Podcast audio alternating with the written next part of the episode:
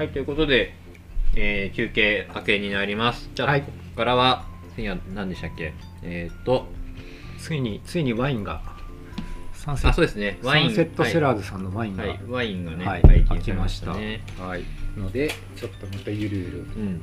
いきたいと思いますが、えーこの時間はですねあぜひ皆さんあのハッシュタグ IoTLT あまたは、えーハッシュタグヒーローズリーグでどんどんツッコミつぶやきをお願いしたいと思います。どっちもつけるのがベストですね。はい。はい IoTLT とヒーローズリーグのハッシュタグで。はい、ということでこの時間はですね、えー家族の LET あごごめんなさい家族の IoT と家族の IoT。はい、家族の IoT とアフターコロナコはいロナ禍の後の IoT ってこの2つのテーマで、えーやっていきたいと思います。また12作品ありますのでうん1個ずつご紹介していきたいと思います。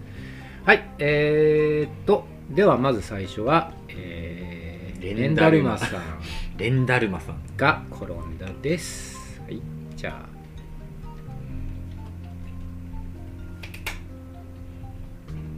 音が出るかな？昨今の状況から？外遊びできる機会が減ってきた。密に会話することも外でみんなと遊ぶこともマスクなしでは外出できない。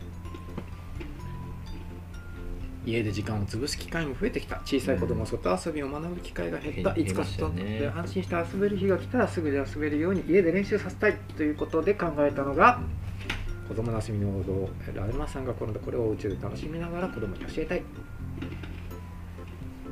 だ。るまさんが転んだ。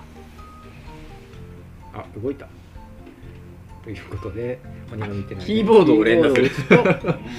なるほど。こんなシンプルな仕組みで教えたい。キューブが動いているところを鬼に見られたらアウトですね。おおはいだるまさんがー。交代もあるんだ。交代。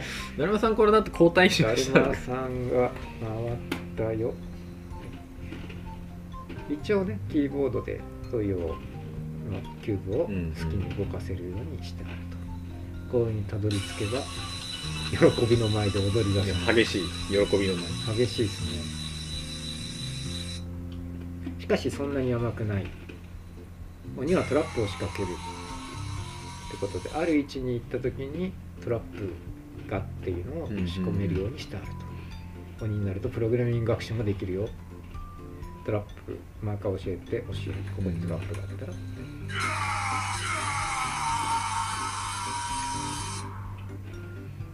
トラップを表現したマーカーを作ると楽しいかも。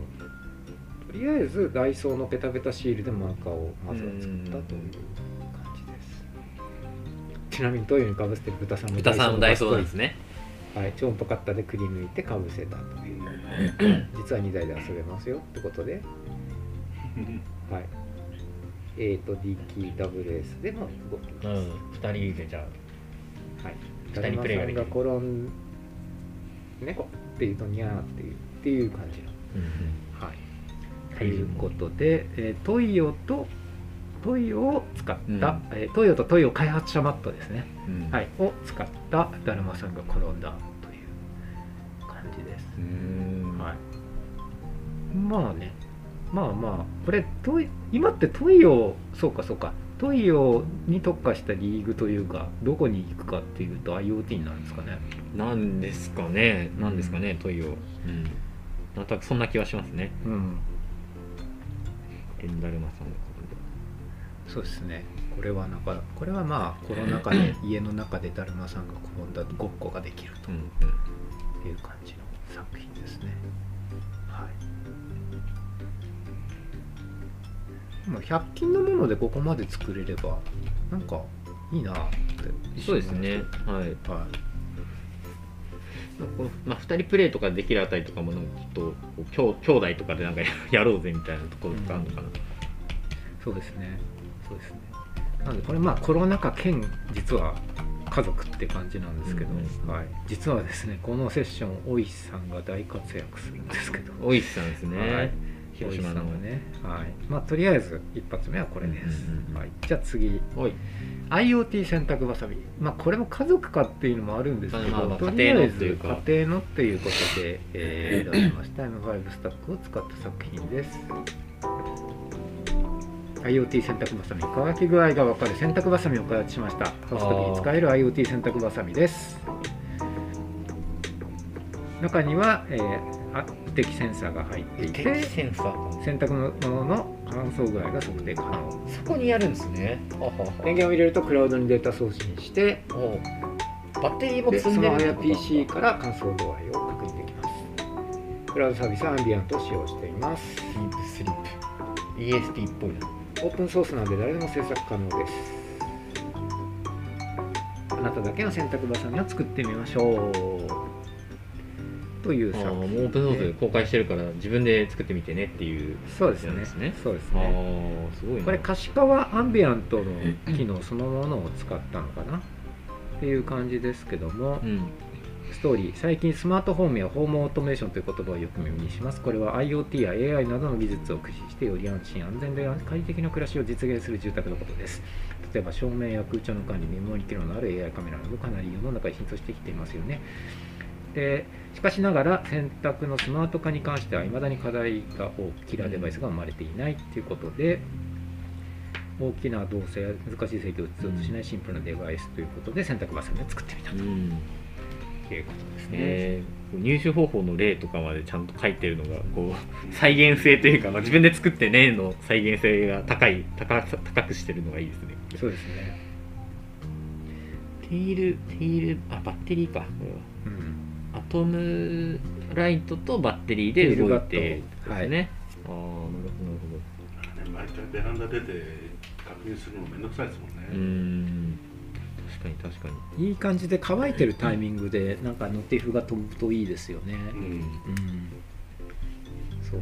かいわゆる可視化するだけじゃなくてもうちょっとこう乾いたに気がついたらあのか取り込むタイミング逃しても日が暮れてたみたいなのありますからね。確かに確かに。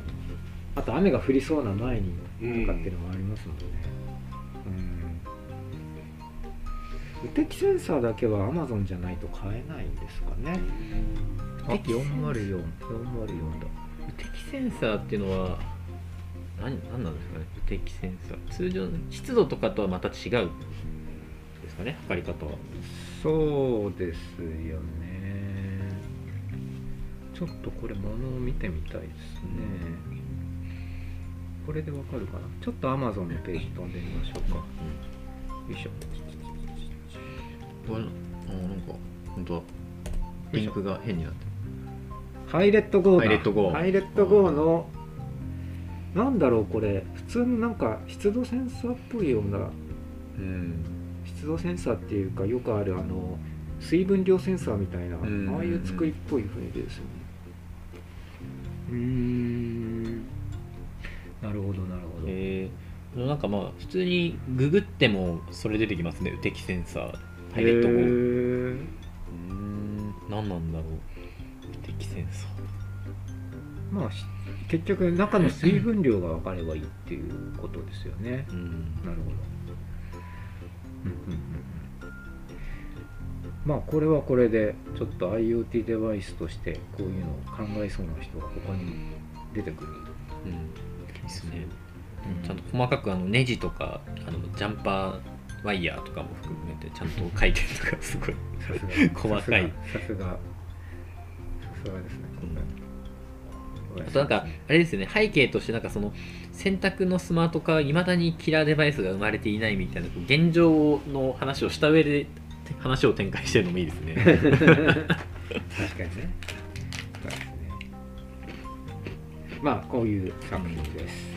さてじゃあ次に行きたいと思います。つながってる4さあこれは？よいしょつながってる方。簡単に言うと愉快広告さんのボックアプリではなく電話でつながるアヒルアヒル。アヒルなんだ。アヒルです。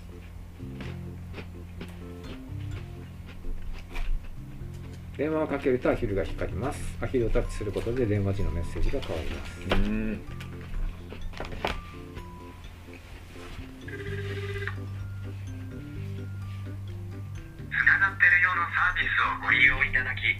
ってる4ありがとうん。アヒルちゃんからこうじゃなたへの思いが届いています4あなたの思いもアヒルちゃんにお届けしますねアヒルちゃんを通して思いが伝わることを願っていますすねもし言葉を届けたい場合は発信音の後にメッセージをお伝えください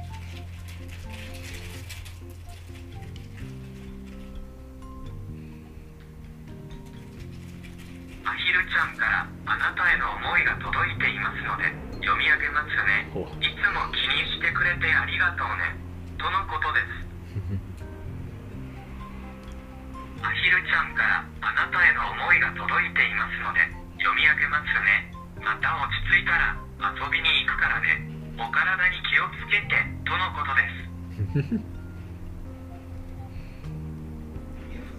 要はアヒルを何回タッチしたかによって返す文章が変わる、電話でメッセージを送ることができるとこんにちは。よろしくね。そうすると打ち込んだメッセージがうんうんで流れる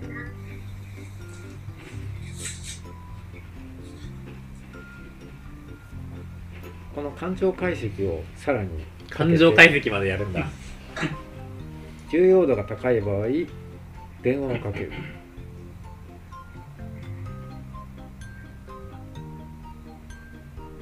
例えば？パパ大嫌い。あ重要度高い 重要度高い。重要度高い。重要度高い。重要度高い。パパ大嫌い。これはやばい。これはやばい。パパに電話しないと。やばいね。ということで電話がかかってきます。あ電話かかってきた。で電話に出ると？プラネテル用のサービスです、はい。ご利用者様の不安定な状況を察しました。お電話をおつなぎしますのでお話を聞いてあげてください。そして繋いでくれるその人に電話をかける。すごい。電話交換機だ。もしもし？もしもし。聞こえてる？うん。はい。はい。ということでパパ大嫌いと言った娘さんに電話が無事かかりました。そうですね。めでたしめでたし。最後フォローアップしているところはなかったけど大丈夫だった というアヒルを使ったコミュニケーションデバイスで最後はやっぱり電話をするんですね。はい。ということで、まあ、 Twilio を軸にしたうん感じのデバイスですけども、うん。まあ、触った結果で Twilio のからうん。から取ってくる録音データが変わりますということとあと吹き込んだ内容がアヒルの方に展開される。うん。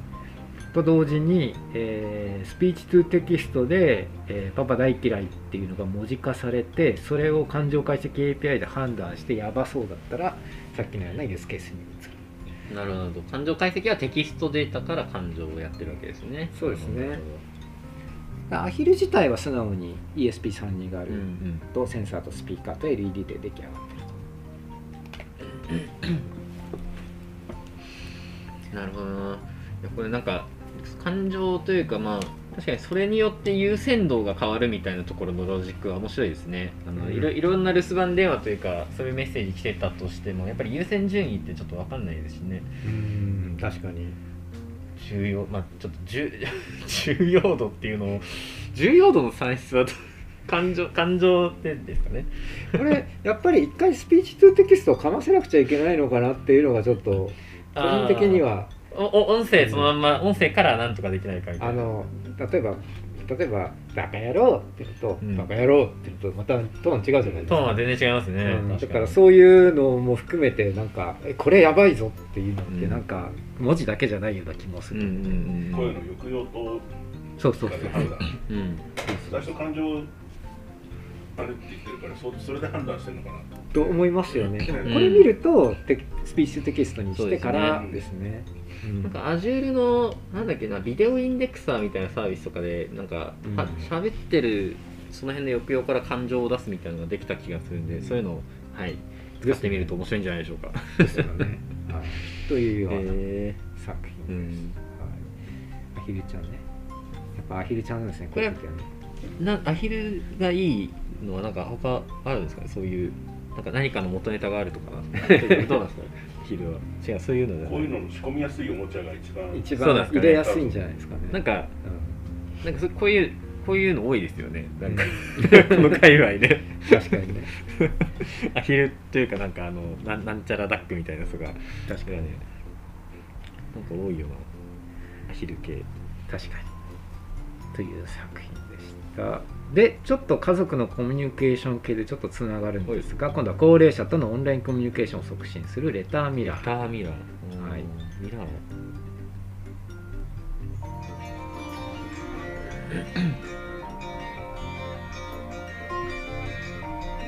い、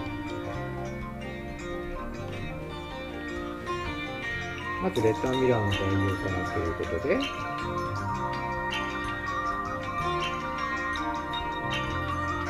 離れて暮らす祖父母と孫のうん。最近多いオンラインですからね。コミュニケーションツールと。あこのシーンは結構多そうですよね。そうですね。実際のやつがこんな感じなんですけどちょっと鏡っぽい感じ。はいはいはい。多分ハーフミラー洗面所にだ設置しているビデオメッセージデバイス次に使っている様子の動画です。メッセージをまずおはようおじいちゃん。孫から送るじゃあまた元気で。元気で。そしてそのメッセージを孫側の専用ページから動画この動画をっていうことで送るの。お音だけじゃなくて動画でってことですね。そうですね。スマホで撮った動画を添付するようなイメージじゃないかなと思いますそうすると今度はおばあちゃん側の方ですね。ちょっと2画面構成になりますけど右上なのでちょっとこれ画面をですねちょっと待ってくださいね。このままだとちょっと隠れちゃうんでちょっとこれで。あ消しますよ。あ本当ですか。じゃあちょっと我々の画面を消して。でミラーにこういうのが映る映るってことですね、ああ孫チャンネル的な。孫チャンネルですね。やっぱテレビじゃなくて鏡っていうのもいいっすね。うん。そして基本的にはタッチ操作だけ。元気やでおじいちゃん結構シワ増えてきたけど大丈夫や。タップタップ操作できるんだ鏡。なるほど、以上が使っている様子の動画になります。スマートフォンが苦手な高齢者でもすごい。あの試したってことかな？オンラインでのコミュニケーションが可能になりビデオメッセージを使うことで予定を合わせる必要がなくあそうですね。非同期に。コミュニケーションを取る頻度が上がる確かにな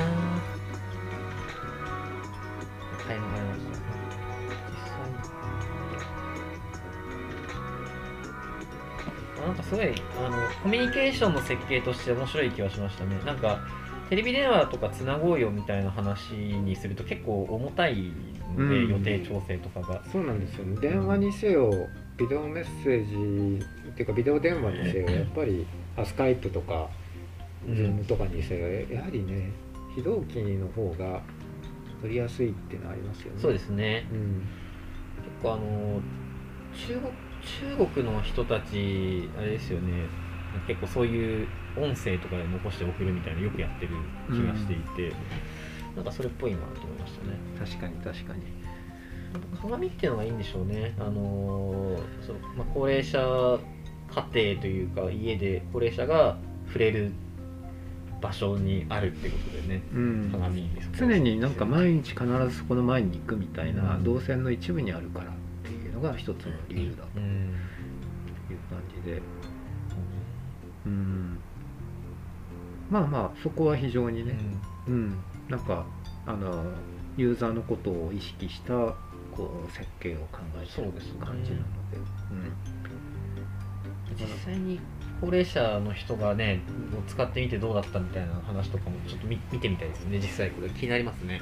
そうですね。例えば文字の大きさ一つ取ってみてもボタンに一つ取ってみてもやっぱりそういうのところがだいぶ効いてくるので、そうですよね、でそういうのがこう直せるのがねハードウェアじゃなくてこう HTML5 とかでやっていくのがいいところなのでぜひそういう磨き方をしていただけるといいんじゃないかなと。昔僕もハーフミラー系のデバイスをちょっと作った時があったんですけどやっぱりよく言われるのがなんか暗くなっちゃうんですよね。ああいうのって。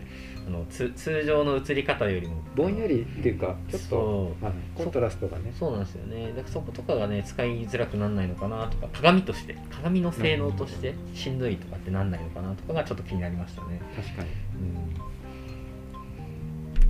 という作品でした。なるほど、はい。うんいいですね。結果が知りたいというか、ぜひ試してみてもらいたいですねこれ、はい。面白い。はい、さてとじゃあちょっとシルバーネタが続きますけど今度は「えー見守りシルバーカーテルパー」という作品になります、はい、じゃあこちらも見てみましょう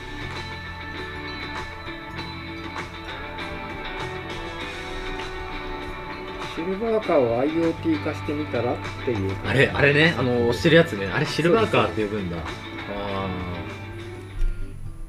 テルパーはスマホ以上に大事ですよね。これね高齢者が外出している時の家族の不安を取り除く見守りシステム。ですシルバーカスイッチ重さセンサー距離センサーとオグナイズをつけたシルバーカー。はいそのシルバーカーにつけるスマートフォンはい、家族にさまざまなことを伝えてくれる LINE ボットから成り立ちます。うん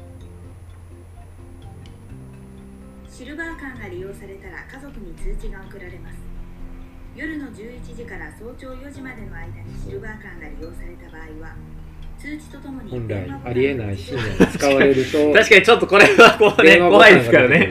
確かに。家族は毎朝7時から8時の間に LINE ボットから高齢者にメッセージを送るように逆に促朝一に必ず何かコミュニケーションを取るっていうことができるよあらかじめ用意された3つのメッセージの中から送る方法と文頭にメッセージとスペースまたは開業を入れる方法です、定型文か自由文かはうんこのように設定されたメッセージはシルバーカーにつけたスマートフォンに表示されます。シルバーカーの荷物入れの底には重さセンサーがはい設置されています、ロー。ドセルがあロー。荷物入れに入れっぱなしだと 15g 以上のものをちゃんと通知が出るスマートっていうかフォンに荷分かるよね物が入っていますと表示されます。荷物を忘れがちな高齢者の忘れ物防止につながります。また重量オーバーも警告します。うん荷物入れの外側には距離センサーが設置されています。測距センサーがシルバーカーをタイヤの前についてるすごい。ねすごいな。このちこのょっとここから行くとやばいぞっていう。ことはなると。すごい高機能なシルバーカーだなねえそして緊急ボタン。は緊急ボタンこれはなぜなぜかじゃなく考えあって物理ボタンにしてる体調不良や身の危険を感じた際にこのボタンを押しますボタンを押すと警報音が鳴りスマートフォンに周りの人に助けを求めるメッセージが表示されます。うん。さらに家族にも通知が行きます。大事。家族に通知大事、そし。てスマートフォンにはただいまの気温とそれに合う服装が表示されます。うん気温を感じにくくなっている高齢者に適切な格好を促し熱中症などを防止します。うん。家族に電話ボタンを押すなんか考察のポイントがすごいめちゃめちゃいっぱいあってすごいですね。いや完全にこうヘルパーは高齢者使う人目線に立ってるね。家族に安心を与えるシステムですいやこれ実はリアルに例えばそのシルバーカーの中にお財布が入ってて 入れっぱなしになってるのに本人も気づかなくて家族中が何時間もかけてお財布を探し回ったとかやっぱりそういうのがあるらしいんうんですって、うんうんでそれがあるのでやっぱりロードセルを置いて中に物が入ってるっていうのが分かればあじゃあそこ見ようってなるじゃないですか、うんうんうんそういうところだったりあとはおばあちゃんが真夏の暑い時なのにうん。めちゃくちゃ厚着をしてくうんとかっていうことがあってこれ熱中症になるやんみたいな話ということで結構そういうリアルなあの体験というかリアルなケースに合わせてすごい作り込んでる感じはあります。すごいですね。本当ですね。なんかいろんなケースを想定してるというか実体に実体験としてあったからこそ出てきているっていう気がしますね。そうですね。あーなんか企画のなんか深さというか、うん。なんか原体験の強さみたいなのも感じますね。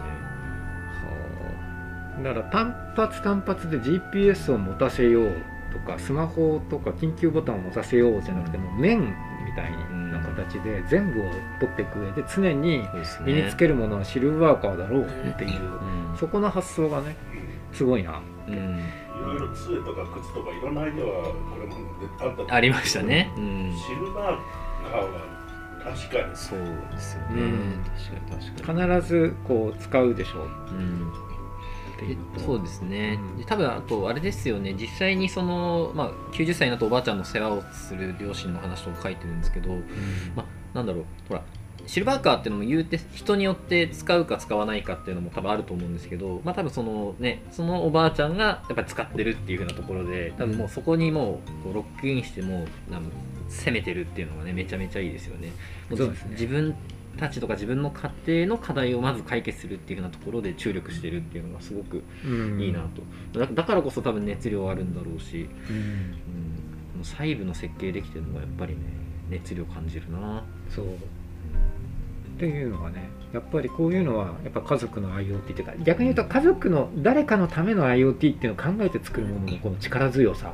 力強いですねこれ。やっぱりあるので、そのみんながものづくりができるようになるっていう一番すごいいい例すごいいいな。なんだなと思って。でも実際使ってるのはオープンウェザーマップから天気取ってくるとか、うん。Firebase を使ってとかねそういう意味では本当に素直な作り方をしている確かに。し、あの誰でも応用が効いたり手を入れ直そうと思えばできるってことで、それぞれの家の事情に合わせてねうん。シルバーカーを作り変えられるみたいな余地があるのがねすごくいいなって思いました。そうですね。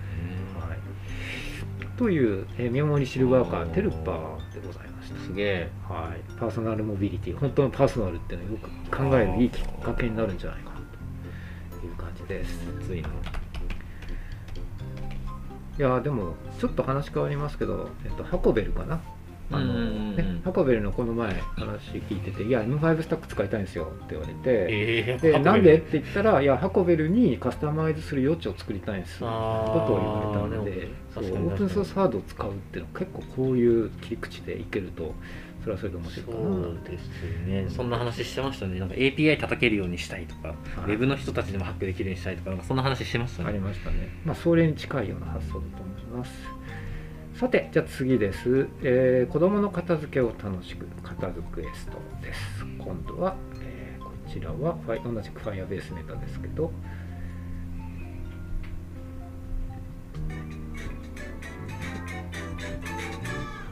のビデオもね、面白い。子供が机を汚します。さあ、机をします。声がいいな 汚れ度を利用してモンスターがさらに出現します強化します。汚れ度が上がったのでさらに強いモンスターに進化しました。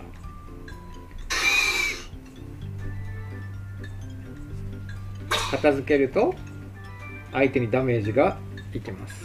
そして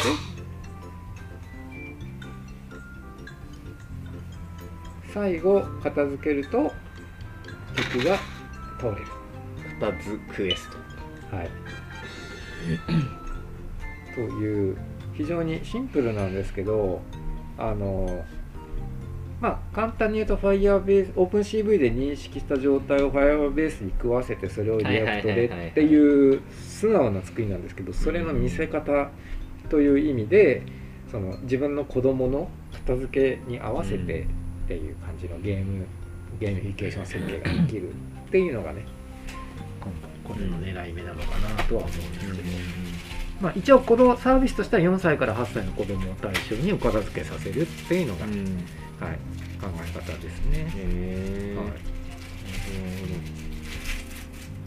まあ、おもちゃの散らわりぐらいって結構これ子供によって違うんじゃないのかって思ったりはするんですけどそうですね。まああの、まあ、家庭環境にもよってねあのどれがゴミでとかっていうのもまた違うかもしれないから結構そことかそことかまであのいなんだろう目指していけるとめちゃめちゃすごいですよね。そうですね、うん。そうですね。だからまあ逆に言うとこれ親が手を入れていくようなイメージだったり学習まあユーロでここにこれはプリントですよとかこれはおもちゃですよとかうん。これはゾウさんですよとかっていうのまではできるんで、うん。そこからのルールセットをどうやって作るのかなっていうのが面白い部分かなとそうですね。むしろまあそっちのカスタマイズ性はなんか各家庭にやっていってもらってあのクエストの部分とかは共通して使えるよとかそうですね。そういうふうにやっていくと面白いですよね。そうですね。まあここ片片付け子供は喜びそう。こ うお片付けでやっぱり7割の親が不満を抱えてるけど悩んでるのはおもちゃと子供の遊び道具と本と絵本らしい。うん。ということですね、すごいな。